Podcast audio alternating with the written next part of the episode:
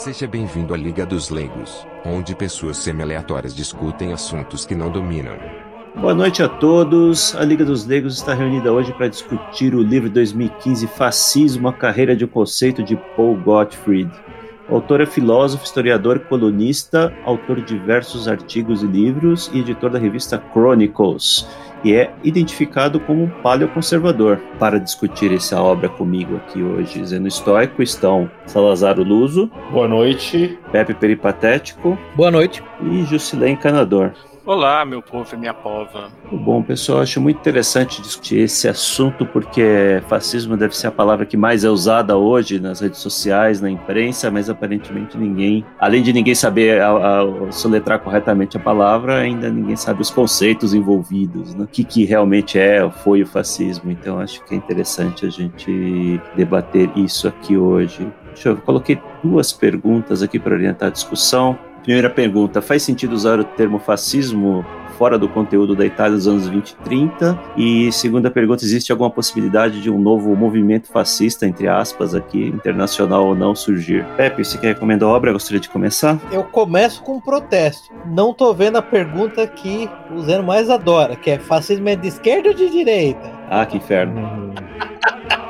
Eu recomendei esse livro, na verdade, porque essa, evidentemente, é uma discussão que sempre se inicia, né? É, acima de esquerda e de direita. Vamos dizer, o mainstream, a sabedoria convencional da academia, especialmente a academia de babuínos brasileira, é obviamente, todo mundo sabe fascismo é, é, de direita, né? Por outro lado, a, a pequena direita brasileira tem uma relação meio, meio, peculiar, meio bizarra com isso aí, porque basicamente eles usam o, o, os livros do Anthony James Gregor, né? Do, do A. James Gregor, para dizer, não, não, está, o A. James Gregor provou que o fascismo é de esquerda e acabou. É de esquerda e não tem que fazer mais nada. O Paul Gottfried presta um serviço muito interessante à discussão, exatamente por, por tentar fazer esse apanhado geral da natureza, da história do, do fascismo, né? E tentar determinar, a partir de diversos pontos de vista, na verdade, especialmente se focando no Ernst Noether, o historiador alemão, e no Antonio Gregor, o, o, historiador americano, mas em muitos outros, sobre essas perspectivas do que, em primeiro lugar, tentar definir o que é o fascismo, né? É, em segundo lugar, definir a aplicabilidade do conceito do fascismo. Aí o Paul Gottfried, em particular, faz um negócio muito bom que ele tenta definir assim com honestidade, com sinceridade, no final das contas, o que é esquerda e o que é direita, porque você não dá falar de fascismo sem entender o que é esquerda e o que é direita, não faz o menor sentido, né? E finalmente ele faz outro, presta outro serviço importante que é entender a aplicabilidade, a similaridade do fascismo com o nacional-socialismo,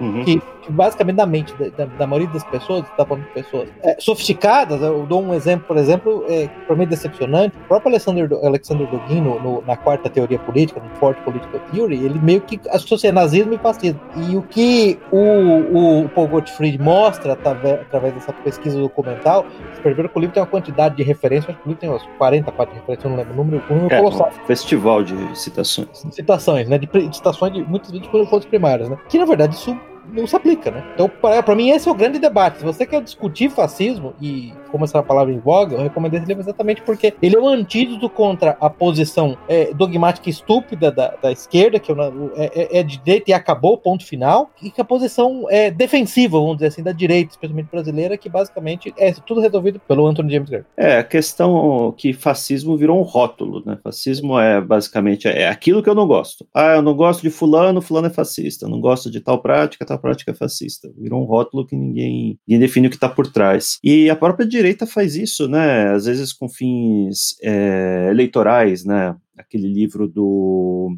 Jonah Goldberg, é, fascismo de esquerda, liberal fest, em, liberal fascism, em português ficou fascismo de esquerda, que tenta jogar rótulos de comparar o Partido Democrata com práticas fascistas, né? Assim, basicamente é aquela história, né? Ah, se você pode fazer, eu também faço, né? Você, uhum. pode, você fala que tudo que eu faço é fascista, eu vou fazer isso com você também. Uhum. Eu acho que a defesa também tem a ver com o fato de esses países estarem baseados todos na democracia inglesa, né? Que se, se opõem ao fascismo. Então, de um lado você tem a esquerda, é, a esquerda é, tradicional e do outro a, a, dita, a dita democracia inglesa que, que os Estados Unidos está bem associado a esse, a esse modelo, digamos. E o fascismo é, é, é, e o fascismo ele foi um concorrente a esse modelo, né? E, e ele foi demonizado talvez muito por causa disso. Né? Então você matou o Pon porque exatamente o que ele faz no final do livro, Paul Gottfried, quando ele vai finalmente tentar, ele fala, olha, a gente precisa tentar achar uma definição é, é viável, palpável, minimamente objetiva, né? Universalmente aceita de esquerda ou direita, você não tem como discutir mais nada, né? Esses rótulos são simplesmente aplicados aplicados para fins retóricos, né? E o ponto que ele faz é que tanto o Partido Democrático quanto o Republicano hoje, ambos são subscrevem ao que ele praticamente chama de religião secular da democracia liberal, Sim. onde a igualdade e a diversidade são os fatores e os valores maiores, né? Exatamente é por esse ponto que eles, cada um dos dois partidos tenta colocar o fascismo no colo do outro, porque o fascismo comete o maior pecado que pode ser cometido nessa evolução da, da, do modelo liberal inglês para a democracia liberal moderna, que é a ausência de diversidade e rejeição da igualdade. Mas vamos, falar, vamos voltar então, vamos falar das origens do, do movimento e do termo, né? O fascismo, obviamente, começou na Itália, né, nos anos 20, o Mussolini. Tentou se exportar para outros países, né, sem muito sucesso. Que, que outros países que são que tiveram regimes de fato fascistas? A gente vai falar de Franco na Espanha, Salazar, não esse, o outro, Salazar em Portugal, mas eles eram, foram fascistas de fato?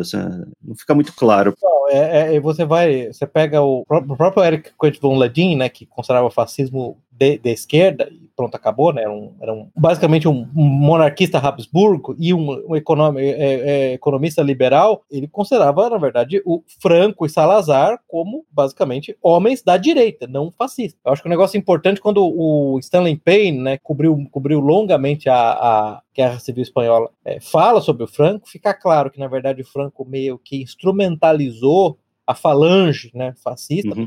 Uma das coisas interessantes sobre o Franco? Eu acho que está naquele livro do Anthony Beaver, se eu não me engano, sobre a Guerra Civil Espanhola. Basicamente, o Zé Prêmio de Rivera foi capturado pelos republicanos, é, né, ele foi preso no, no, com, uma, com uma acusação completamente bogos, assim, patética que ele tinha uma arma em casa, todo mundo na Espanha da década de 35 tinha uma arma em casa, porque os, os comunistas e os falangistas e, e, e, os republicanos estavam matando, matando todo mundo, e foi executado e o Franco não moveu uma, uma palha para salvá-lo, né? Uhum. Depois, quando o Franco ganhou a Guerra Civil Espanhola, na verdade, ele, ele de maneira relativamente cínica, né, despachou a maior parte dos fascistas naquela divisão azul, né, que eles chamavam, né, para lutar lá da SS no fronte russo e morrer na, na, lutando contra os russos. Então a ideia é que ele é realmente um fascista, não, tem nada ali, que ideologicamente ele realmente não é um fascista. Eu acho que a própria Hannah Arendt, né, que tem aquela tese que na verdade é, ela tenta associar a questão do fascismo, do totalitarianismo e demonstrar que há uma diferença de natureza entre o regime italiano né, que elas considera, ela chama, chama de um regime é, moderadamente autoritário, fala, não vale nem a pena falar muito sobre ele, com o regime totalitário da Alemanha nazista e da, da Rússia stalinista, né? Então, é, na verdade, ela considera também todos esses caras é, autoritários, mas não totalitários. Então, para mim, não, não tá claro. Você me perguntar hoje, o, o Franco, em particular, era fascista e o Salazar, não. Eram é, não, eu diria até que o Salazar é um caso especial, né? Porque é, o, o, regime português foi muito diferente. Eu acho até do Franco, né? O Franco. Uhum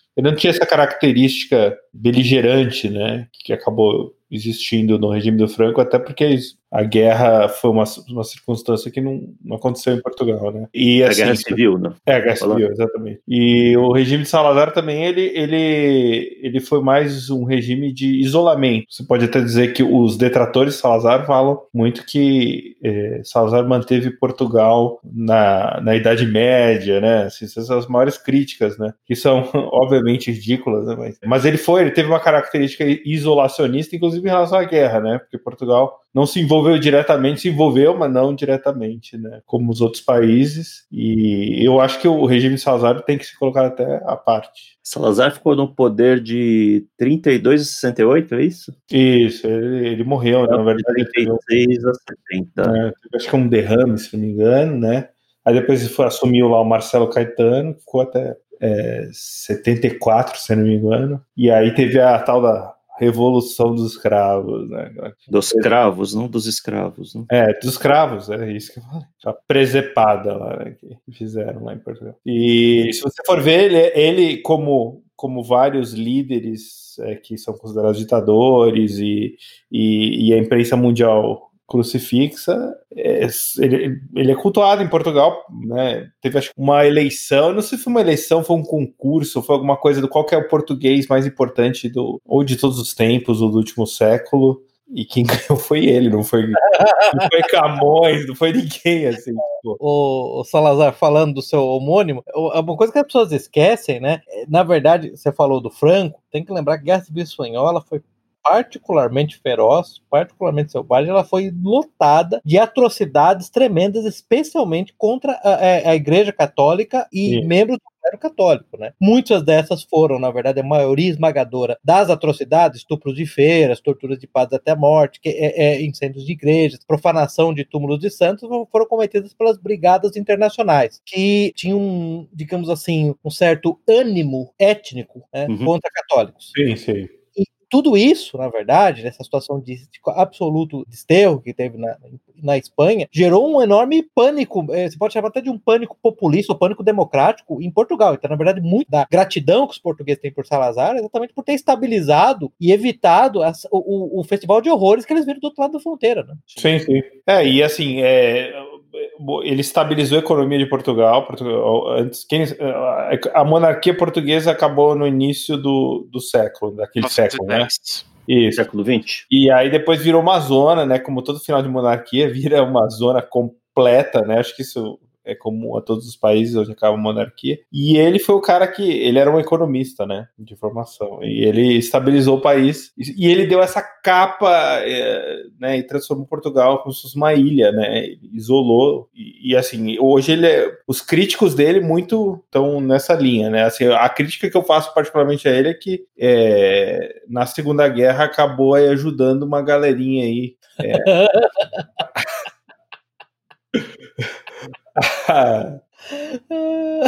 e, e, outra coisa que eu acho que ele errou bastante é o seguinte: é, ele, ele, ele entendia que Portugal e as colônias eram uma unidade homogênea, e isso não, obviamente não era verdade, gastou, gastou muito esforço, recursos financeiros nas colônias, uhum. que não tinha como uhum. organizar aquilo lá, né? É não tinha como sustentar, não tinha como sustentar. É, era, era... E aquilo era uma, uma bagunça. E, e, e, me parece que. As que... colônias que naquela época se resumia a quê? Moçambique, Angola. Angola, Macau, né? Macau, Timor. É... Tinha Goa na Índia Timor, também, Goa. que foi perdido em 61. E o Império Colonial Português, quer dizer, Portugal já não era mais um império, mas tinha um império colonial. Então você tinha ali uma situação um pouco paradoxal e um pouco de você ver como é que o Salazar pensava Portugal. O grande problema de Portugal, depois dessa queda da monarquia em 1910, é que você teve várias facções brigando pelo poder, como Salazar, como Salazar Nosso mencionou, isso sempre acontece, né? Você teve um ditador lá chamado Sidônio Paz, que era um cara que ficou pouco tempo no poder, acho que 1916 a 18, se eu não me engano, Exato. 17, que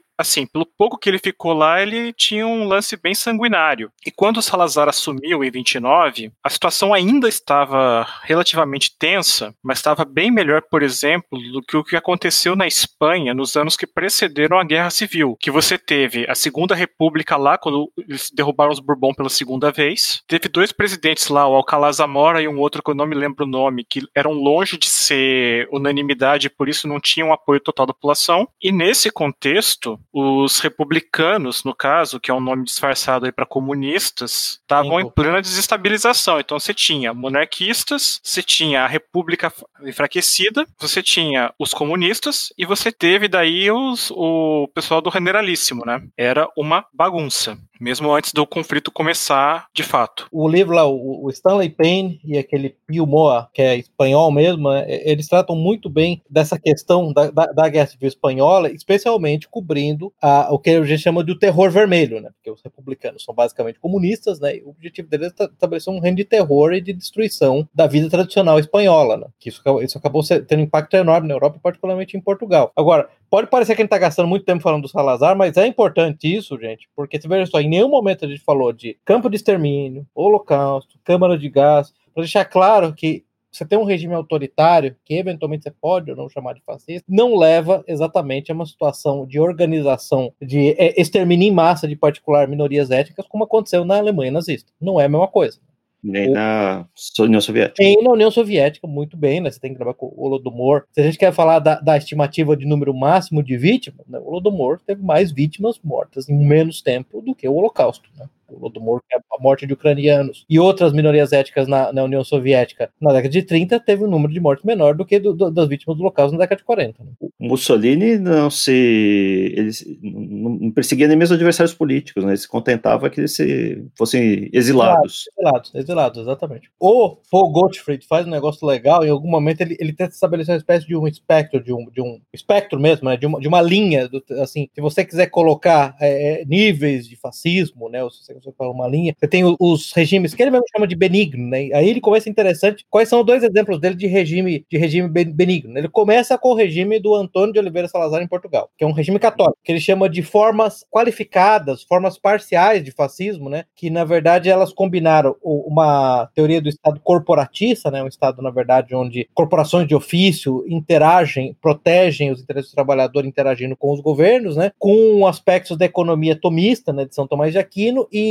das encíclicas é, papais sobre distributismo do Papa Léo III, do Pio XI, né? É, a, uma coisa que ele deixa claro, falou, nesses regimes, né, ele também fala de um outro regime que se você pode de determinar, é clerical, é clerico-fascista, né, que é o, o, regime da Áustria, né, sobre o, é, sobre o conta do Engelbert Dollfuss, que foi assassinado por nazistas, tá? Uhum. Deixar claro, então, é o fascista que foi assassinado por nazistas em 1934, né? Característica básica de, desses regimes é que, além de ser um Estado distributista, um Estado anticapitalista, mas com um anticapitalismo da direita, porque, de novo, enfim, nas suas cabeças, existe um anticapitalismo, uma tradição de crítica ao capitalismo sem controle, sem limite da direita. Existe sim. Se você não entende isso, você imediatamente fala que todo crítico ao capitalismo é de esquerda. Isso é estúpido. Isso não é verdade. Né? Além de ser, é, de ser não tinha nenhuma característica, é, teoria geral racial ou mesmo um antissemitismo determinante dogmático. Havia, por exemplo, uhum. Crítica à hostilidade judaica a, a, instituições cristãs, havia críticas a, sobre a representação de judeus em certas profissões, mas isso é, é simplesmente porque era, era, algo que você percebia na característica fundamental.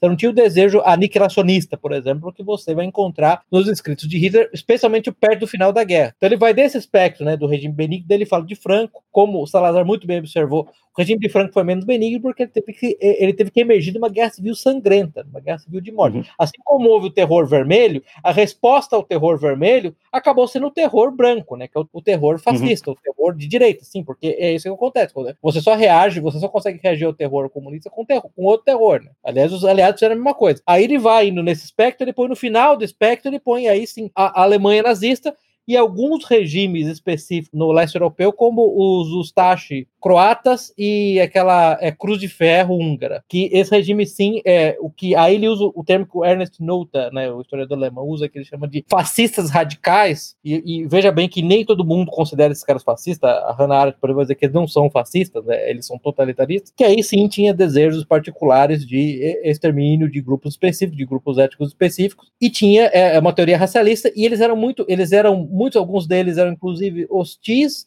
ou indiferentes ao cristianismo, a Alemanha nazista absolutamente hostil ao cristianismo, há, há inúmeras uhum. é, declarações de Hitler dizendo que a primeira coisa que ele faria assim que ele limpasse é, os judeus do planeta Terra seria limpar essa religião que adora um judeu, que é o cristianismo. Então ele realmente era anticristão tremendamente. Né? E, então põe essa, nessa última categoria. Então esse é mais ou menos o espectro que ele faz. Mas veja, eu cito isso para mostrar como é importante começar a pensar o fascismo nesses termos antes de você começar a de definir se ele pertence à esquerda ou à direita e se todo fascismo leva a câmaras de gás. Tem alguém, algum regime, algum grupo que se autodenominou fascista e chegou ao poder além da, do próprio Mussolini? Sim. Itália fascista? A, a, então, você pode falar, o Franco chegou ao poder com a falange fascista, né? Sim. Com, com, mas eh, ele instrumentalizou a falange fascista e, e, e, em grande medida, ele teve apoio da falange fascista. Eu, eu, ele, não, ele não se declarou, nós não somos um Estado oficialmente fascista per se, né? O, o próprio eh, Engelbert Dollfuss chamou, ele declarou que ele tinha um Estado, como é que era o termo que ele usou exatamente? Eu, eu vou lembrar aqui. É um Estado cristão corporatista. Então, realmente, uhum. fascista, se você quiser usar a ideologia do fascismo, como definida pelo Giovanni Gentile, foi na Itália, se pode dizer que o fascismo chegou ao poder especificamente, mas ainda assim, né, o, o, o Zeno, você lembra que uma coisa que o Giovanni Gentili, por exemplo, ele era simpático ao cristianismo, mas ele era contra a influência da igreja, a influência da, moralizante da igreja. Ele considerava que o Estado italiano era um ente moral, o Estado tinha que incutir na população uma moralidade específica, ele não gostava que a igreja católica fosse o ente a fazer isso, né? Ele achava que o ente a fazer tem que ser o Estado. E ele se considerou traído, né, quando o Pacto de Latrão foi assinado por Pio XII e, e, a Igreja Católica acabou cuidando da educação italiana durante o regime fascista. Né? Tem uma frase que eu queria ler até do, do Zé Antônio Primo Rivera, que foi da, fundador da Falange fascista na Espanha, né? Ele falava: é, o fascismo nasceu para inspirar uma fé que não é da direita, que, no fundo, aspira a conservar tudo, até mesmo o que é injusto, ou da esquerda, que no fundo aspira a destruir tudo, incluindo o que é bom, mas é uma, uma fé coletiva, integral e nacional. E só para fazer um adendo também, o nome Brasil não é simplesmente não. mencionado durante o livro todo. E tampouco... Plínio Salgado, né? Uhum.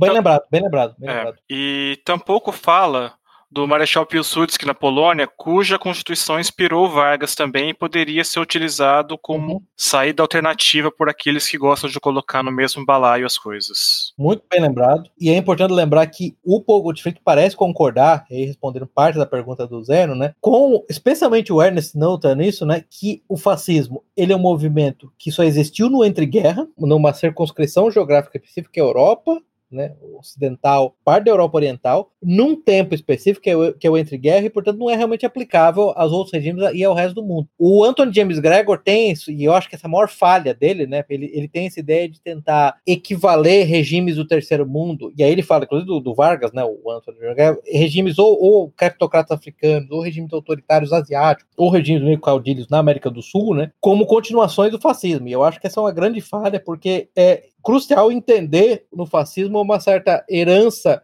corporatista e uma certa, até, ser, até mesmo uma certa herança histórica, meio campesinata, né? Que não, você não vai encontrar realmente da mesma maneira no resto do mundo. É, se você colocar no balaio tudo que é autoritário como fascista, aí você vai ter que dizer que o, o Maduro é fascista? Ah, não, porque o Hugo Chávez se declarou socialista. Ah, então Saddam Hussein é fascista, o Partido Batista? Não faz muito sentido. O Stalin é fascista, ou seja, foi uma guerra de fascismo contra fascismo no final das contas?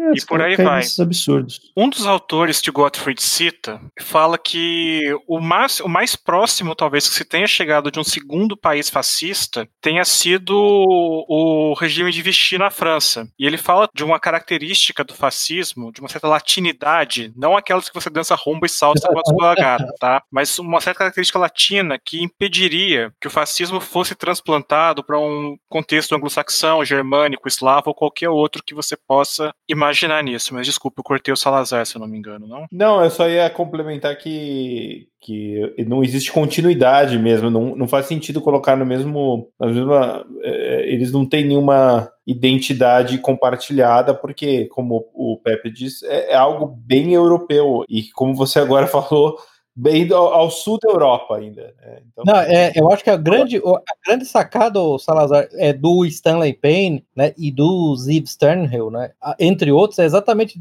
mostrar esse caráter latino. O Jusilei citou muito bem que muito da, da, da filosofia e da ideologia formalizada do fascismo veio da França eu não considero o regime de Vichy, porque é, é, é, um regime que não chegou ao poder. O regime foi colocado Puppet, no poder. Né? Puppet state. Exatamente, como um regime marionete, né? Mas sim, eu concordo com você que, é, que, é, que ele tem muitas características assim ideológicas, clássicas do, do, do fascismo, mas ele tem essa, essa característica distintamente latina. Eu lembro que em certo momento o Paul Gottfried falando disso, né, ele fala, é preciso fazer uma distinção entre, ó, presta atenção, o Paul Gottfried, só para vocês saberem, é um judeu, né, é forma de judeus, por parte da família, morreu no holocausto, tá? Então, estamos falando de alguém que, que, em certa medida, teve skin in the game. É, a diferença é que ele não é histérico, neurótico quanto a isso, né? Ele chegou a falar, é uma decisão entre um fascismo civilizado latino e o fascismo bárbaro que apareceu ao norte dos Alpes, dos Alpes o, o no caso o, o, nazismo, né? O, o, Zenos, eu acho que assim a da melhor definição o, o, Stanley Payne, né, quando ele escreveu como é que é aquele fascismo, comparação e definição, porque você tem aquela definição, acho que do Humberto Eco, que é gente assim, desculpa, o Humberto Eco é um gênio literário, aquela definição é coisa de imbecil, coisa de retardado, tem coisas do tipo. Qual que é a definição? Tem 14 pontos, eu não vou nem repetir aqui, mas um dos pontos é assim, os livros são escritos com palavras curtas para evitar que você é, incite o pensamento crítico. É adoração pelo passado medieval. Falei, uma das coisas importantes do livro, a gente tem que falar disso. Os fascistas se viam como modernizadores. Sim. Eles não queriam a volta de um passado medieval. E era muito comum dos fascistas que se viam como revolucionários. Aliás, você me perguntar, eu,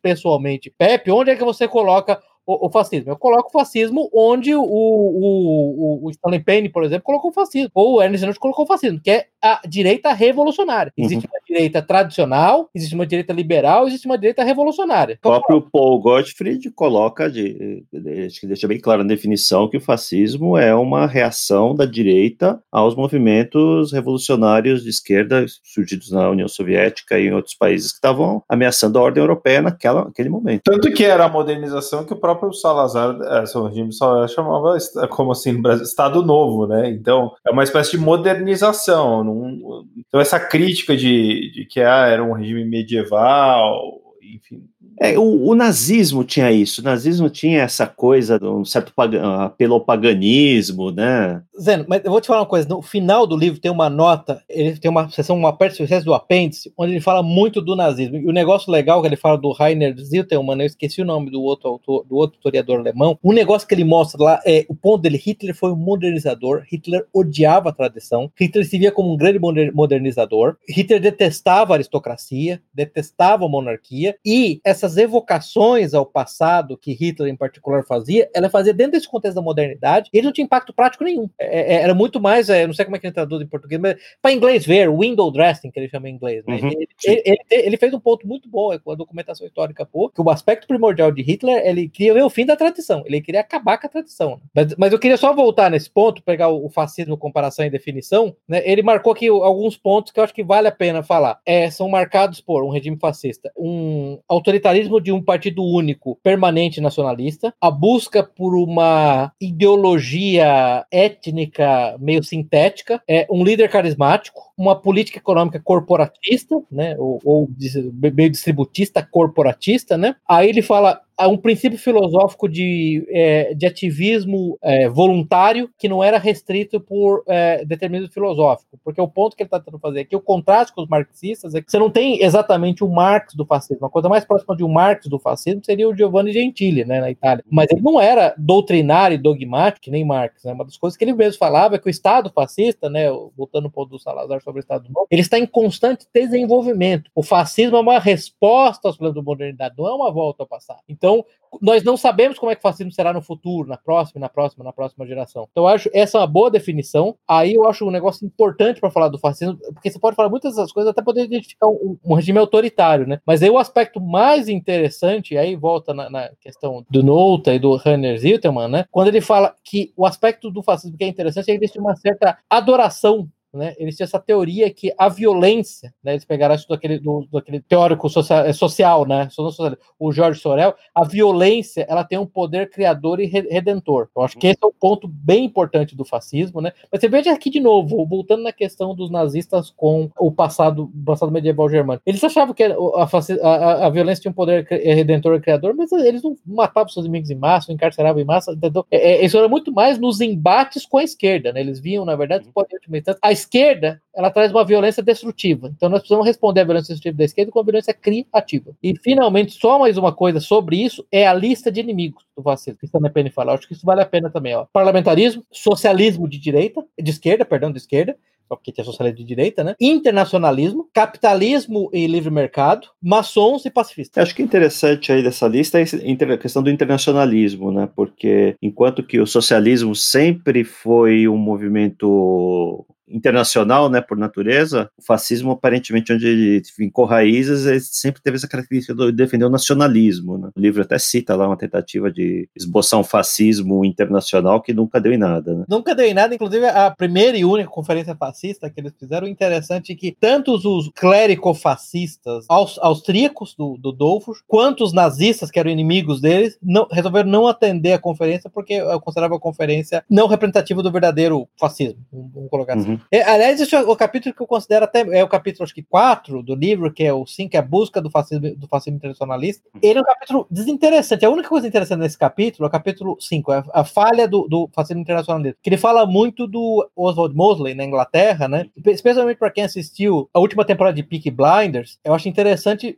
é, estudar a caricatura do, do, Mosley que fizeram na série do Peaky Blinders versus o verdadeiro Mosley, né? Que, que sim, era muito mais preocupado com o internacionalismo. Ele, na verdade, era um, era um líder trabalhista que queria encontrar maneira de modernizar a Inglaterra. Esse era o grande ponto dele. Né? mas ele claramente estava tentando impingir na Inglaterra que tinha uma tradição de monarquia parlamentarista, né, na verdade, é, com, com livre iniciativa, modelo corporatista latino que nunca realmente funcionou. E outra coisa interessante quando ele fala, que é o contrário da série, o Mosley em particular, era, assim, a relação dele com os judeus era meio de quase que diferença, assim, não tinha essa obsessão judaica. O segundo em comando dele, William Joyce, sim, esse sim era o antissemita clássico que via nos judeus um mal cósmico, mas ele mesmo, o Mosley, não. Mas então esse capítulo é interessante porque realmente foi tudo uma falha, né? Tem essa ideia. É, é uma internacional nacionalista, né? É muito difícil uhum. funcionar. Né? Não faz sentido, é uma contradição. É uma contradição de termos. Isso. Bom, tem uma listagem aqui de movimentos fascistas, né? O mais recente aqui, o, o final do mais recente aqui é de na Espanha em 1975, quase 50 anos aí que não, a gente não tem um movimento formal em nenhum lugar. No entanto, a gente fala de fascismo todo dia sim e outro também, né? O que vocês acham? Ah, os poucos regimes que se autodenominaram fascistas, na Itália o, o, regime chegou ao fim antes do final da Segunda Guerra, Portugal, Espanha também nos anos 60 e 70. Por que vocês acham que a gente fala tanto de fascismo hoje em dia? Tem Antifa quebrando tudo lá nos Estados Unidos, movimento que se declara antifascista, como se a gente tivesse sobre uma, uma grande ameaça, né, de, uma retomada fascista que não, não, não existe, né? Por que vocês acham que isso acontece? Se eu tenho uma eu, opinião, eu queria ouvir a de vocês primeiro. Antes, antes, que alguém comece a falar, só, deixa eu contar uma historinha do Mencius Moldbug, é, que eu acho que ilustra bem isso. Ele falou assim: como é que você sabe que bruxas não existem? Né? Não, não, não existiam na, na, chamada Idade Média. Caça às bruxas é um negócio que realmente acontecia na Europa protestante, não na Europa católica, por uma série de motivos. Né? Porque como é que você sabe que bruxa não existia? Por um motivo simples: se bruxa existisse, caçadores de bruxa morreriam. Se ser caçador de bruxa te dá um emprego estável, um bom pagamento, com benefícios e privilégios, é porque bruxa não existe. É basicamente, eu preciso entender entender sobre ser antifascista. Por favor, é só isso que eu queria falar. Pode continuar. Não, eu queria ouvir, ouvir a opinião de vocês, porque que a gente fala tanto de fascismo, então, né? Já que aparentemente é um momento, um movimento que teve uma existência no, no tempo e no espaço bastante limitada. Né? Assim, a minha opinião é porque realmente é, o, o, nazismo, por ele ter uma origem em comum, vai, com o fascismo italiano, é, é o jeito que, a, como, como a maior parte dos historiadores são de esquerda, e, e, a esquerda enxerga esses dois movimentos como movimentos, um, um nasceu do outro, digamos, né? um é uma. Ele, ele levou a, a, qualquer coisa que não é de esquerda, um pensamento liberal ou de esquerda, ele vira automaticamente o, o fascismo. E, e até hoje é isso. É, o fascismo e a versão, digamos, anabolizada, o que é o nazismo, né? Quando o cara quer xingar o cara, ele chama de fascista. Mas quando ele quer, quando ele quer tornar isso um crime, ele já já parte pro, pro nazismo como um xingamento maior. É isso, assim, para mim é isso. Esse conceito de fascista, ele não é tão, não tá tão definido na cabeça das pessoas quanto o de nazismo. E se, eu, se você chama alguém de nazista, você automaticamente tem toda uma série de ideias e, e até programação visual que vem à cabeça, né? Você não chama alguém de, de nazista e você vê, o cara é amigo de judeu, o cara não, não anda por aí com suástica, fala nada de Hitler, como é que ele pode ser nazista, né? Passo que fascista é um termo mais vago, né? É, é mais fácil você acusar alguém de ser fascista porque não tá na, na, as pessoas não têm clara essa definição. O nazismo também, elas não sabem direito o que é o nazismo, muita gente não sabe também. Assim, claro, o nazismo, como você mesmo falou, ele tem uma identidade visual bem particular, ele tem uma, uma iconografia, tem, tem filmes, tem uma série de coisas que suportam melhor que o, o seu ponto é válido. Mas assim, muita gente também não sabe. As ideias por trás, realmente, não, né? Mas sabe, ah, não gosto de judeu, ah, tem a suástica, tem anda de roupa preta, né? Hum, é. Então é que automaticamente você assiste Star Wars, você vê lá, o Império são nazistas no espaço, né? É fácil você, você fazer a associação de um, de um conceito com outro, né? Não, eu concordo, eu acho que você tem um ponto válido quando você diz que, que o nazismo ele é mais fácil de rebater, vai, digamos. Mas hoje em dia é, eu acho que é puro, é pura inércia histórica e, e, e, eu detesto falar essa palavra, mas é narrativa de esquerda mesmo, é, uhum. que domina o, tudo. Não sei, é, minha opinião. O, o próprio livro fala também, não sei se no capítulo 2, se não me engano, sobre como que, mais uma vez, a maldita escola de Frankfurt ajudou no processo, né? Eles tinham uma certa obsessão com isso, a ponto de ser tratado em todas, vários... né? Eles estão em todas, é inacreditável. Eles eram bem neuróticos, eu não sei porquê, mas. Ah, é, ah eu tenho é... um parênteses aqui. Desculpa hum. te interromper, Jocilei. Manda. Ô, Pepe, sabe quem foi o, o orientador de doutorado do Gottfried? Uh, não, foi o, foi um, dos, um dos caras da escola de Frankfurt, não foi? Um negócio Herbert assim? Marcuse. Marcuse. Esse foi o Marcuse, esse mesmo. Eu lembro dele contar isso numa entrevista, não lembrava qual deles era, mas eu lembro que ele contou isso numa entrevista. O, eu vi uma entrevista muito boa do, do Paul Gottfried falando daquele outro livro dele, aquele After Liberalism, que é um livro muito bom. Na verdade, o livro dele é aquele The Strange Death of the Marxism, meu, que é Estranha Morte do Marxismo, ele é muito bom, meu. E você sabe que ele é meio maldito na academia, né? Porque ele é considerado um judeu barra antissemita porque ele é crítico da, o auxílio americano a Israel. Sim. Ele, ele, ele é um isolacionista. Do, do intervencionismo ele também. Ele é um conservativo e o ponto dele, Israel tem que se virar, Israel é o problema dele, não tem interesse estratégico nenhum dos Estados Unidos com Israel, entendeu? E por isso ele é bem maldito, ele perdeu muitos postos importantes na academia, acabou ficando uma universidade pequena, né, tendo uma carreira é, é, muito menor do que o intelecto dele, do que o talento dele permitiria por conta disso. Né? Mas assim, eu lembro disso. Agora, esse ponto que o Juscelino tocou do, da escola de Frankfurt é crucial. Eu vou deixar ele continuar, mas assim, é, é, é crucial para entender tudo isso. É, Continua, Juscelino. Bom, a partir do momento em que os teóricos da escola de Frankfurt se instalaram nos Estados Unidos e começaram a desenvolver lá suas porcarias com o apoio da inteligência, com dinheiro público, com dinheiro privado de tudo que é lado, eles começaram a incutir o fascismo um pouco mesmo por causa dessa história de que você não tem uma característica tão forte quanto foram os crimes de guerra do nazismo, por exemplo, e aí você pode moldar aquilo mais ou menos do jeito como você quer. Fizeram um lance meio construtivista do fascismo, construir construir uma imagem que não corresponde àquilo que foi, porque você não tinha muita teoria conhecida, muita elaboração, o pessoal não tinha muito interesse em saber aquilo, eles tinham ganhado a guerra e pronto. E aí pegaram um conceito meio que abandonado e fora de moda para construir aquilo. E assim foi sendo feito nos departamentos de ciências humanas entre os anos 40 e 70, principalmente. A partir daí, como você tem uma certa filiação da escola de Frankfurt ao comunismo também, os partidos comunistas e outros teóricos marxistas da época começaram a adotar aquilo, especialmente a partir da década de 70 já, quando isso Gottfried fala também do crescimento de uma luta contra uma suposta ameaça fascista na Europa Ocidental, o que coincide, veja só, coincide, entre aspas, por favor, muitas aspas, com a perda de forças dos partidos comunistas europeus, que tinham pelo menos seus 20, 25% em, de votos em quase todos os países da, da, Europa Ocidental, mas especialmente na França e na Itália, o que coincidiu também com, a, com o declínio da, da União Soviética, primeiro por conta da economia estagnada e da obrigação de acabar. Quando eles acabaram assinando os acordos de limitação de armas estratégicas com os Estados Unidos, né, o SALT, nos anos 70 também, e viram que o caminho para implantar o comunismo não era estatizar os meios de produção. Você tinha que mudar o discurso para isso. E aí, já como uma evolução, com muitas aspas também, do que a teoria de, do que a escola de Frankfurt lançou, eles adaptaram o discurso para se dedicar ao fim de preconceitos. Olha, como é que alguém pode ser a favor de preconceitos? Não é possível. Vamos nos dedicar ao fim dos preconceitos. E aí tem aquelas outras coisas também, do tipo, ah, já que tá acabando com o preconceito, porque a gente não admite população de fora para cá? A gente não tá tendo condições de manter a sociedade crescendo no nível de outras natalidades atuais e tal. E aí a coisa foi migrando, né? Até virar 40 anos depois dessa transição. Isso que a gente tem nos dias de hoje hoje, né? Volta a pequena piadinha inicial do Mencius Moldbug. Por que fascismo? Ah, porque os nazistas perderam a guerra,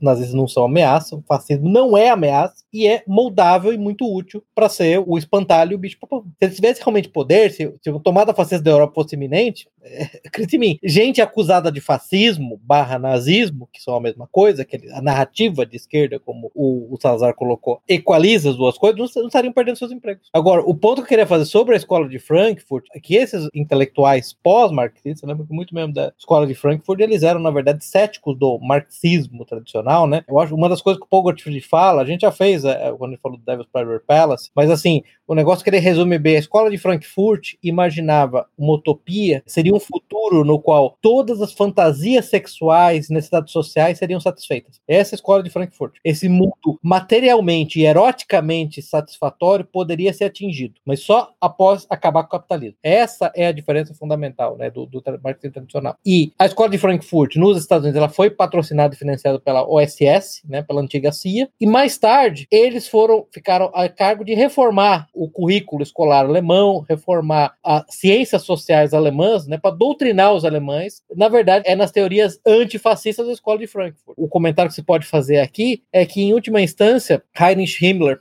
estava correto quando ele falou, o mandatário da SS falou: se a gente perder a guerra para os Estados Unidos, o comunismo será implantado na, na, Alemanha. Sim, será mesmo. E foi implantado com o dinheiro da CIA e com as armas do alto comando aliado, que basicamente é, doutrinaram é, gerações e gerações de americanos. É interessante notar de alemães. que. De alemães. E, e, e americanos também, depois voltou. Sim, claro. É, é interessante que os conservadores alemães clássicos, a, a direita tradicional, não a direita reacionária alemã, ela sempre odiou muito mais os americanos do que os soviéticos.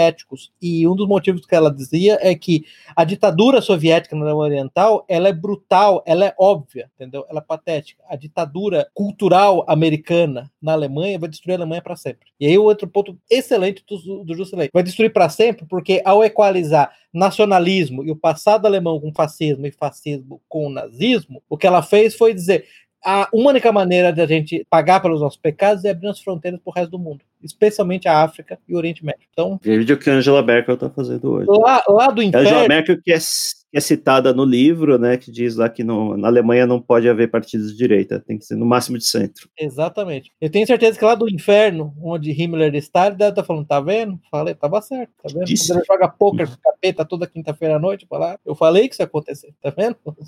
É, o Mencius Moldbook faz, faz aquela, aquela hipérbole e as pessoas não entendem quando ele fala aquela hipérbole. Os Estados Unidos são um país comunista e o comunismo é tão americano quanto a, a torta de maçã. Ele faz como hipérbole, evidentemente, mas é, é importante lembrar que que o final da Segunda Guerra, fundamental para o espalhamento do comunismo pós-marxistas na Europa, foi os Estados Unidos. Esse é o ponto mais, mais relevante da história toda. E o Paul Gottfried, para o seu crédito, faz, eh, estabelece bem esse ponto. Né? Isso é muito importante. Duas coisas corajosas do Paul Gottfried, né? no livro, em outros livros, é uma é falar sobre como a escola de Frankfurt teve apoio do alto comando aliado, do, do governo americano, para é, eh, fazer lavagem cerebral nos alemães, né? E outra é que é importante que ele fala como o Holocausto, como mito, estou usando mito nesse, nesse caso como para sua dimensão histórica, não porque ele não aconteceu, tá, gente? Você usa mito para dizer dimensão histórica. O Holocausto, como mito fundador da ordem internacional moderna, que começou em 1945, ele na verdade se estabeleceu. Veja, estou falando de um judeu que perdeu pais, perdeu pais, perdeu fa família no Holocausto. Ele se estabeleceu na década de 60 como um mecanismo para, entre outras coisas, galvanizar é, o movimento sionista internacional que naquele momento estava meio perdido. E ele, Paul Gottfried, judeu, Paul Gottfried perdeu, perdeu a família no local, faz esse ponto, né? Isso é muito, muito corajoso da parte dele. E você entende agora por que ele é tão odiado, né? Porque é, é, ele, ele, ele fala: olha, o Holocausto foi um genocídio dos milhares de genocídios que já aconteceram ao longo da história, entendeu? É um genocídio horroroso e tudo mais. Mas essa ideia que é um genocídio único, da características únicas, isso só começou na década de 60. Aliás, você as memórias de De Gaulle, as memórias de Churchill, você não encontra isso. Você encontra sim, aconteceram. Teve genocídio dos poloneses, teve genocídio dos ucranianos por, por Stalin, teve genocídio dos poloneses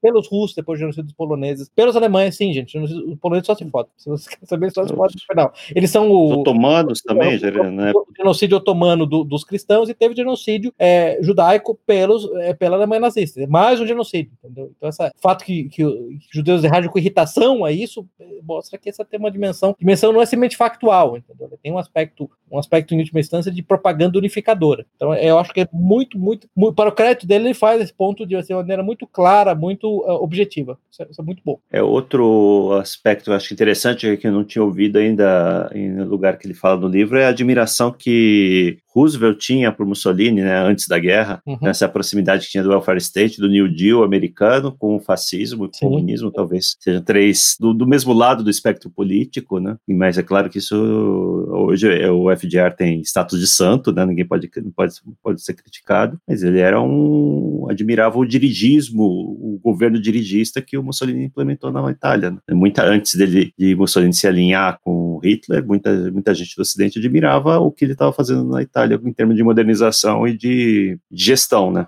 Governança, vamos dizer assim. Então, mas o, o Paul Gottfried trata muito daquele livro é, Liberal Fascismo, Fascismo de Esquerda, do Jonas Goldberg. Ele passa muito tempo detonando o livro, tem que detonar, mesmo porque o Jonas Goldberg é um pilantrinha, né? Vamos ser honestos, ele, assim, é, é terrível, né? E um dos aspectos, um pecado que ele comete é o pecado do, do presenteísmo, né? Porque, de novo, ele está falando: olha, FDR gostava de, é, é, admirava Mussolini, e Mussolini se aliou a Hitler e Hitler fez o Holocausto. Logo, FDR, você faz os três FDR era favor do Holocausto, que é um negócio, uma safadeza, uma sem vergonha. Sim. Quando ele fez isso, isso é uma coisa que é naquele livro muito bom do, do Patrick Buchanan, né? É Churchill, Hitler and the, and the Unnecessary War, né? Churchill, Hitler e a Guerra Desnecessária. Mussolini detestava Hitler. Mussolini participou daquele Stresa Front, que foi uma aliança para tentar conter é, o que ele considerava avanços territoriais da Alemanha nazista. Tem um ponto engraçado: é, Hitler chegou a mandar uma uh, pedir para Mussolini um retrato autografado, né? Quando Hitler, é, eu não lembro se naquele momento ele já era chanceler ou ele tinha algum cargo no governo alemão. Ele, ele, eu acho que ele já era chanceler, inclusive. Mussolini falou que não. E falou outra coisa: Mussolini falou: eu tentei ler aquele livro Mein Kampf, aquele livro é uma merda, é ilegível. Eu não consigo ler aquela bota. O que aconteceu é que os britânicos, na verdade, ao, ao ficar contra Mussolini na, na questão da Abissínia, lá da Etiópia, né?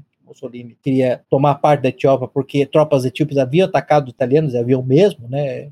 Dizer que os italianos provocaram. Não é verdade. Ele foi meio que levado para os braços de Hitler. Então, mas essa ideia aqui, uhum. o Hitler tinha muita admiração pelo Mussolini, mas Mussolini inicialmente tinha um desprezo olímpico por Hitler e Mussolini, em particular, sempre detestou é, os aspectos de determinismo biológico racialista de Hitler. Ele considerava isso uma, uma vulgaridade, porque esse é o ponto, ponto importante. Enquanto Hitler era hipermaterialista, hiper sub, subscrevente das teorias de, é, é, da sobrevivência do mais forte, é, do, do, do, darwinismo social, né, Mussolini, influenciado pelo Giovanni Gentili, tinha essa ideia muito mais de é, é, da natureza espiritual do Estado, que o Estado ele deve ser um ente no qual todos se unam numa vontade única além de si mesmo, né? O próprio Júlio Zévola, né, que, que outro, outro influenciador em última instância, né, de, de aspectos fascistas, ele costumava dizer que raça é praticamente um conceito uh, espiritual antes de mais nada, né? Então eles, eles, eles tinham essa ideia que de, o materialismo era, era pobre. Aliás, tem aquele, aquele como é que chama? Evald, eu esqueci o segundo nome do, do, do da, daquele é, Evald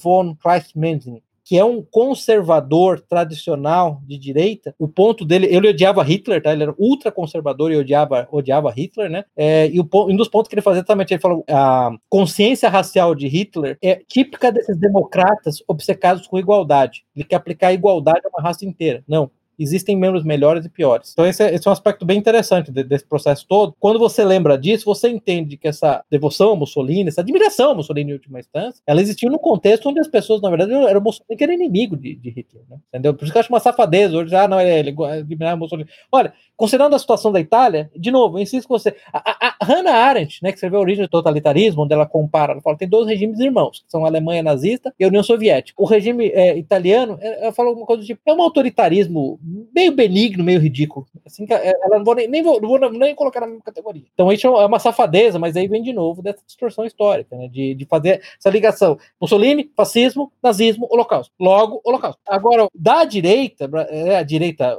mundial e, na verdade, direita brasileira, aí aquelas coisas que eu, muitas vezes eu, eu, eu Salazar dá risada, né? Aquelas coisas de, não, Mussolini, ele era de esquerda porque ele era homofóbico. Ah, fala aí, a gente já ouviu esse gente da direita, entendeu?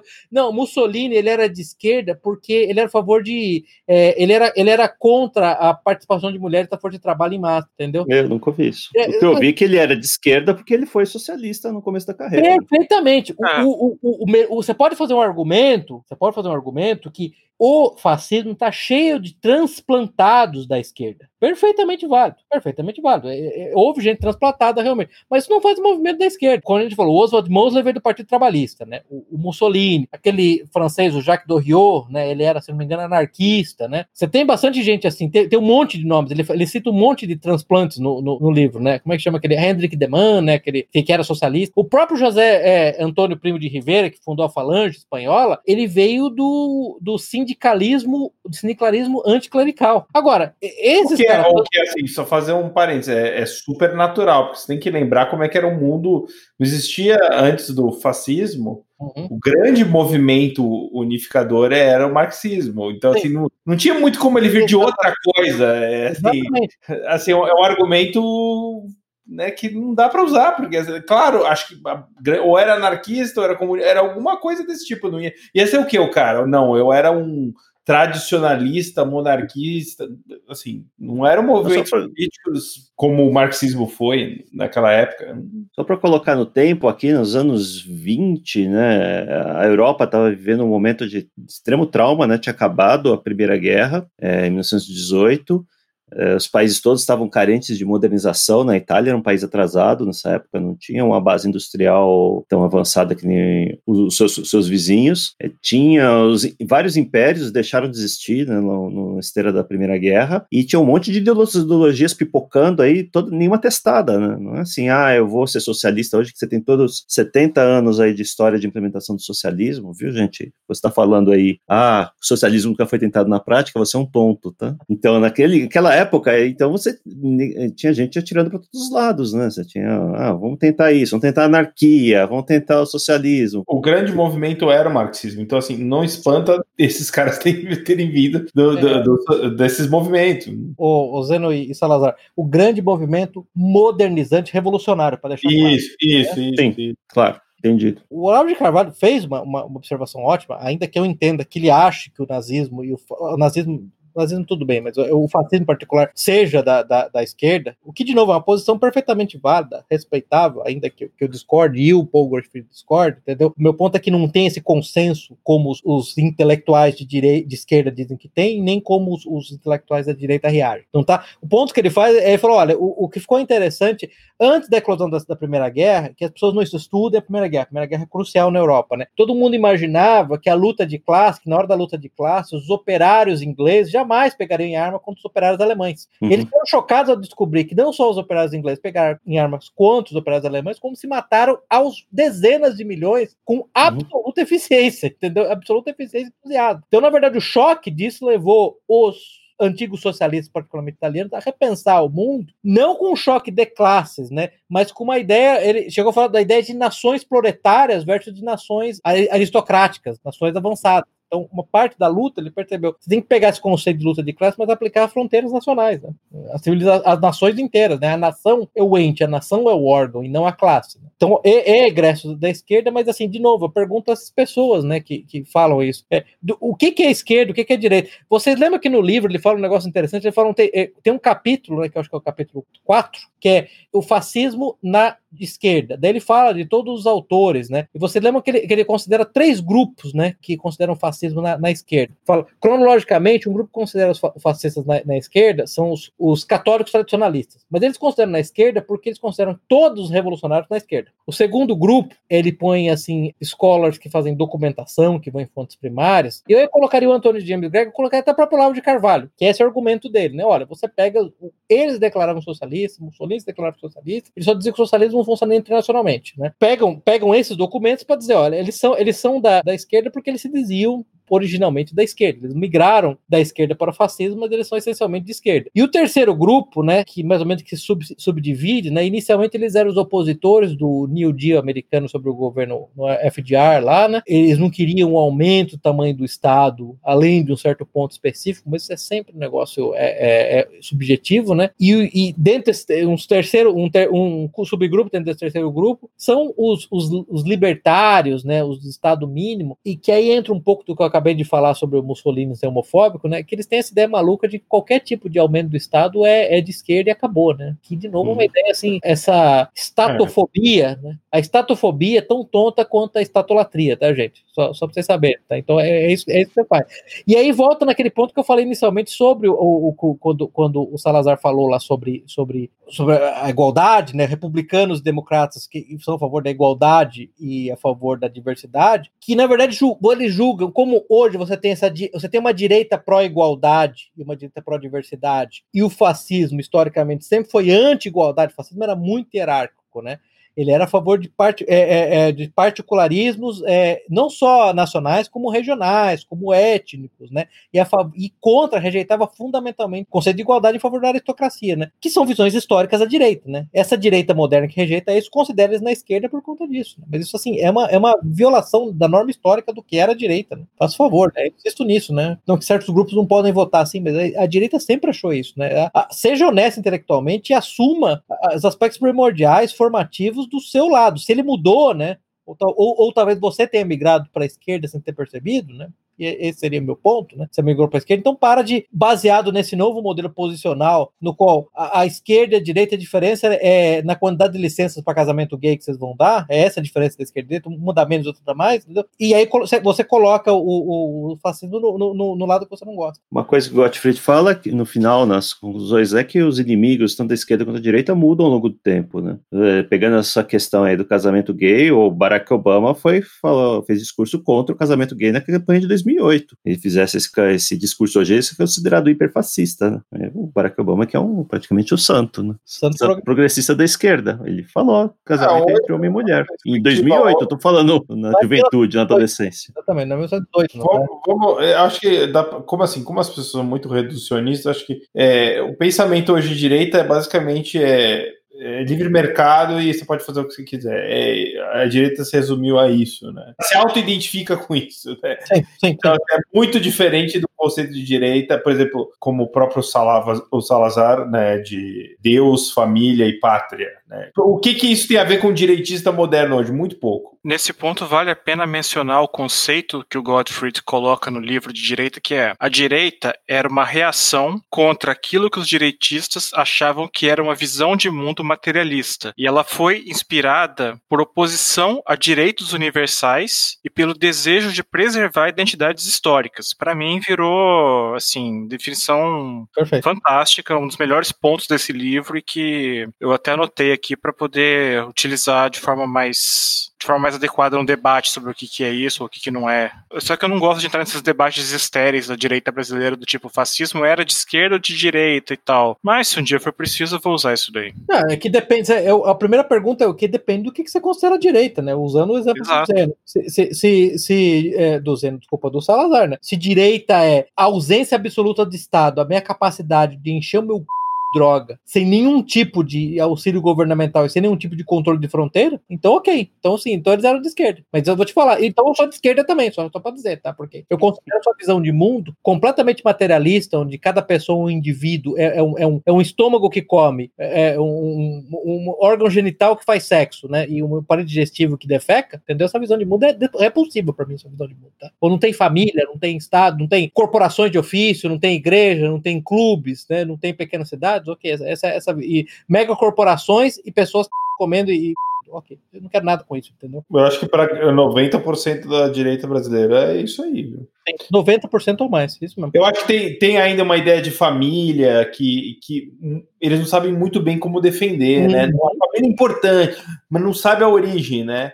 Às vezes, não, não, olha, religião, aí já começa, aí cada um na sua. Estado é laico. É. Estado é laico. Estado é laico, cada um Pô, aí, aí você já começa porque essas coisas estão intimamente ligadas, né? Você não uhum. consegue é, desligar uma e você não consegue ficar com outra. É até difícil você debater, porque as pessoas não sabem muito bem o que estão defendendo. Então. Falando na direita, né? O, o Paul Gottfried, nesse, nesse trecho final aí, quando ele fala de direita e esquerda, lembra que uma das coisas que ele fala de, dos socialistas de direita, né? Que basicamente são conservadores, tradicionalistas históricos, que eles queriam uma sociedade, é, uma nação de praticamente trabalhadores, que você tinha corporações de ofício que defendiam os interesses trabalhadores, né? que defendiam o salário justo dos trabalhadores. Aí você volta na encíclica renovar do Papa Leão, Leão XIII, né? por exemplo, no qual é, é, dever do Estado garantir todo trabalhador possa ter um trabalho, não importa, não importa sua qualificação, que ele possa ter um trabalho no qual ele seja remunerado a ponto de ter, ser capaz de sustentar uma família, com um salário só, sem, sem precisar da esposa trabalhar.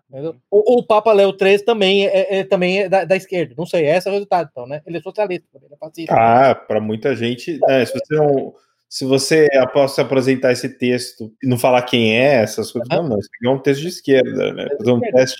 A hora que você revela o autor, então, vira uma dupla heresia, porque você está ferindo, segundo eles, tanto o Estado laico quanto o livre mercado, né? Aí não pode. Nossa, é, são os, os maiores, assim, o, o Estado laico é importantíssimo, o livre mercado, então, meu Deus, você fala assim, não, olha, a Amazon é grande demais, pois solta isso, assim. Eu acho que a Amazon tá grande demais. Nossa. Stalin, Trotsky, é. Lenin. É, socialista. É, dos é. três pedestais, sendo que o terceiro é a separação de poderes, você acaba derrubando ah, dois, é, uma só, né? Judiciário, né? Se for alguma coisa, é um judiciário. É porque a legitimidade só advém do voto universal, né? Se o líder não foi eleito universalmente, ele não é legítimo, entendeu? Sério? Que é uma posição historicamente de esquerda, não é de direita. Né? Ai, meu Deus, e agora? Agora, exatamente, entendeu? Então, todos esses caras, eles são, eles são de esquerda. Esse, eu tô falando, esse que é o grande problema. Eu, eu sei que o Zeno detesta essa conversa, mas eu vejo nisso uma oportunidade, eu vi o Zeno, para pelo menos começar a fazer a pessoa redefinir, é, entender a natureza desse termo, porque no fundo o que você está defendendo é um negócio que historicamente esse ultra-individualismo que você está defendendo sem amarras e tradição, é um negócio que é, é defesa da esquerda, não é da direita, historicamente. Né? A gente costuma brincar que você quer saber se alguém é de direita ou de esquerda? Tem uma pergunta a fazer. Você, você é a favor ou contra o casamento, entre aspas, gay? É a única pergunta que você saber para fazer para saber se é esquerda ou de direita. Todo o resto é relevante. O tamanho do Estado, o, a, o alíquoto de imposto de renda, esquece, na nação de indústria, é esse que é o problema, é essa que é a questão. E essas coisas estão invertidas. Eu, eu insisto com vocês que eu já ouvi de esquerdistas essa história. Mussolini era homofóbico logo e são coisas de esquerda. É, é terrível, é terrível. Eu acho que a única outra, o último outro ponto relevante é quando ele fala do James Burham. O James Burham tem que escrever aquele livro, acho que em 1940, né? O, o The Managerial Revolution, né? A revolução Gerencial. Gerencial, obrigado, gerencial. É, o, o, ponto dele é que o fascismo é um movimento do Estado moderno e que o Estado moderno, no qual o poder é transferido das aristocracias para as burocracias, aí lembrando o ponto que a gente, quando a gente leu, é, leu o Hans Hermann Hoppe, falou do Hans Hermann Hoppe, né, from aristocracia to monarchy to democracy, né, o poder é transferido para uma classe gerencial que sai de burocratas, né, e um dos modos de falha dessa classe gerencial, quer dizer, tem dois modos de falha interessantes desse aí. Um é o nazismo, a outra é o comunismo, stalinismo, né? E basicamente essa, essa, essa é aí que ele insere o fascismo, né? Ele inclusive considera que o terceiro modo de falha é o Estado, a democracia liberal, é, bem-estar social moderna. Né? Em última instância, é um Estado enorme, né? Onde, na verdade, você, você o controle, não obstante o fato de você dizer que está na população geral, está na vontade democrática da população, não está, está, está na, na burocracia, né? Que esse é um ponto no qual é apoiado pelo Bertrand Juvenel, ao dizer isso, né? Agora, sendo isso verdade, sendo essencialmente um, uma característica do Estado moderno, como é que você vai ler a definição de Humberto Eco e de um monte de outros é, historiadores marxistas, que na verdade o fascismo era uma volta ao passado medieval? Não tem sentido, não tem nem como, né? No passado medieval você tinha uma série de instituições intermediárias que se colocavam entre o rei e, e, e o rei e o indivíduo, né? Que é a família, a igreja, os compradores de ofício, é, os clubes, né? Guildas, um monte de coisa. Né? Então acho que esse é outro ponto legal também, é, é, eu acho um ponto interessante que nesse momento ele, ele critica o, se não me engano, o Augusto Del Notte, né, aquele, é, aquele filósofo católico italiano, né, que ele, ele, ele atribui ao fascismo as mesmas características religiosas, né, uma religião substituta do cristianismo que ele atribui ao nazismo e ao, e ao comunismo, né, o, o James Brown falou, ok, então quer dizer que ok, então o fascismo é uma religião civil substituta do cristianismo. E importante ponto, o fascismo nem sempre é hostil ao cristianismo, e como no caso do, do se você quiser chamar de fascista o Franco, o Salazar e o Engelbert Dollfuss, né, é pelo contrário, é, é, é, muito, muito, muito amistosa ao catolicismo em particular, né? Se você quiser colocar como uma religião, ainda assim, você quer colocar uma religião substituta, ok, então faça religião substituta ao cristianismo. O nazismo também tem sua religião, tem o culto lá, o culto da raça. O comunismo tem o culto da matéria, né? E quem, que, e quem disse que o culto da vontade popular, do, da democracia geral, da legitimidade por votos, da separação de poderes do mundo ocidental também não é um culto de uma religião civil? Essa é outra facada muito boa do Paul Gottfried. Esse é o culto da razão da Revolução Francesa, né? Exatamente, culto da razão. Então é assim, gente, o livro, assim, se você quiser discutir esse assunto de fascismo, entender assunto de fascismo, eu não poderia recomendar mais o livro. É um livro de 256 páginas, na verdade, né, o Zeno? É, é um livro de 200 páginas e umas 50 páginas de referência, eu acho. referência. É, eu não na, nem contei quantas páginas de referência. Na, então. na versão para Kindle, é. 40% do livro é, é, no, é nota de rodapé e o índice sistemático no final. Então, mas assim, é, eu diria que te dá é a visão mais balanceada que eu já vi sobre, sobre a questão, sobre o assunto. Né? Sim. Eu queria fazer também, antes de nós terminarmos, se ainda tivermos tempo, uma consideração sobre um apêndice do livro que, que o Paul Gottfried faz uma perspectiva cultural do fascismo, especialmente quanto à modernização. Ele se baseia no livro de um autor chamado Roger Griffin, chamado Modernism and Fascism, e fala de como é que a, as artes é, se relacionaram com o fascismo nesse ponto e com outras doutrinas políticas da época. E na época, no começo dos anos, no começo do século XX, o modernismo por meio de vanguardas, ele predominou nas artes, como você aprendeu provavelmente no ensino médio, né? O cara leitor aqui, eu imagino que não tem ninguém no ensino fundamental ouvindo esse podcast. E o Griffin, o autor citado, aponta um paradoxo ali entre o modernista filosófico, entre o movimento modernista filosófico e artístico e a modernidade mundana. E ao mesmo tempo, o seguinte: enquanto os artistas plásticos modernistas, o pessoal do desenho industrial, Pablo Picasso, George Braque, o Walter Gropius da Bauhaus, eram comunistas, eram de extrema esquerda, o pessoal da direita é, grande maioria, T.S. Eliot, Ezra Pound, o Marinetti, o Gabriel D'Annunzio, o Cellini, eles eram identificados com as tradições, eles eram da direita, eles eram de vanguarda, mesmo assim, e vários deles tinham tendência ao fascismo. E o Griffin chama isso de modernismo reacionário. Enquanto os pintores rejeitavam a arte acadêmica e foram criando essa aberração que hoje se chama de arte abstrata, essa porcaria que não vale o chão, ou não vale a tinta que é usada para pintar a tela, os modernistas reacionários, eles viam as vanguardas deles como se fosse uma irmã gêmea dessa decadência e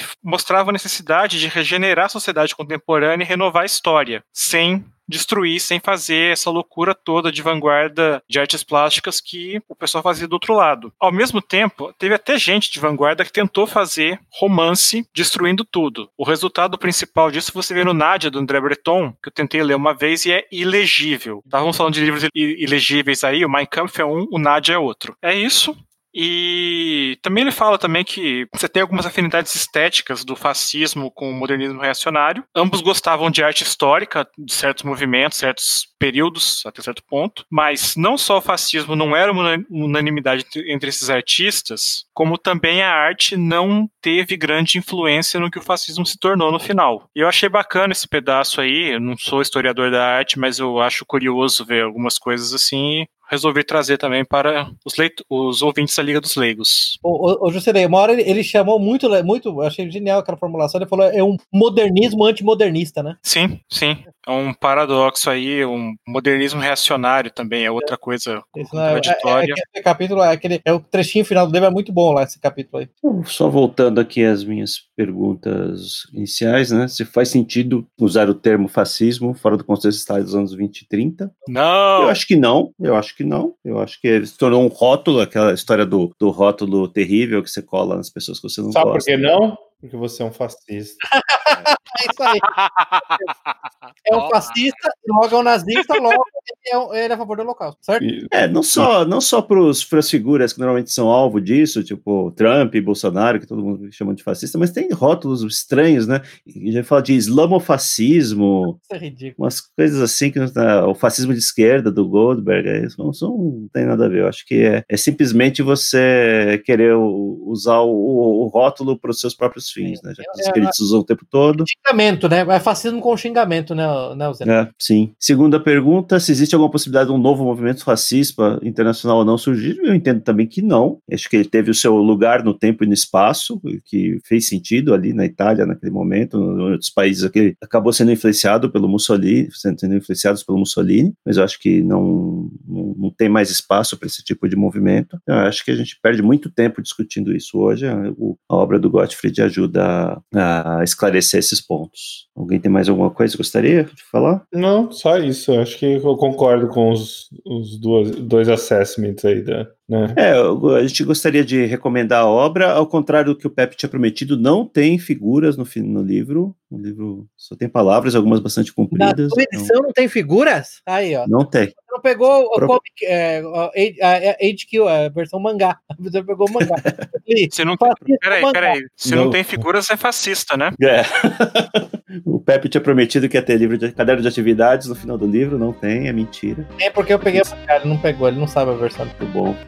Então, recomendamos a obra, quem tiver oportunidade, tiver interesse em estudar um pouco mais profundamente o assunto do que a nossa dileta imprensa só, só fica rotulando todo mundo de fascista, não explica porquê, nem como, nem de onde, né? Uma visão intelectual da, da questão toda envolvendo o termo fascista e a sua história. Vou me despedindo aqui, Zeno Estoico, boa noite. Pepe. Boa noite. Salazar. Boa noite. E quem quiser conhecer. Jusilei. ah, ó, ó, o fascismo, ó, o fascismo não permite. O fascismo aí, ó. É, a liberdade de expressão. Esse governo autoritário. Pepe aqui vive o, o, sob um governo autoritário, tá? Bom, é, bom, Lucilei fala boa noite. Até mais e lembrem-se, fascista, como diz o Olavo de Carvalho, é o c... da sua mãe. Muito bom, pessoal. Obrigado, até a próxima. Encerramos aqui o episódio de hoje. Links para os livros, filmes e artigos citados estão no site da Liga. Assine o feed para ser informado automaticamente quando novos episódios estiverem disponíveis. Agradecemos a audiência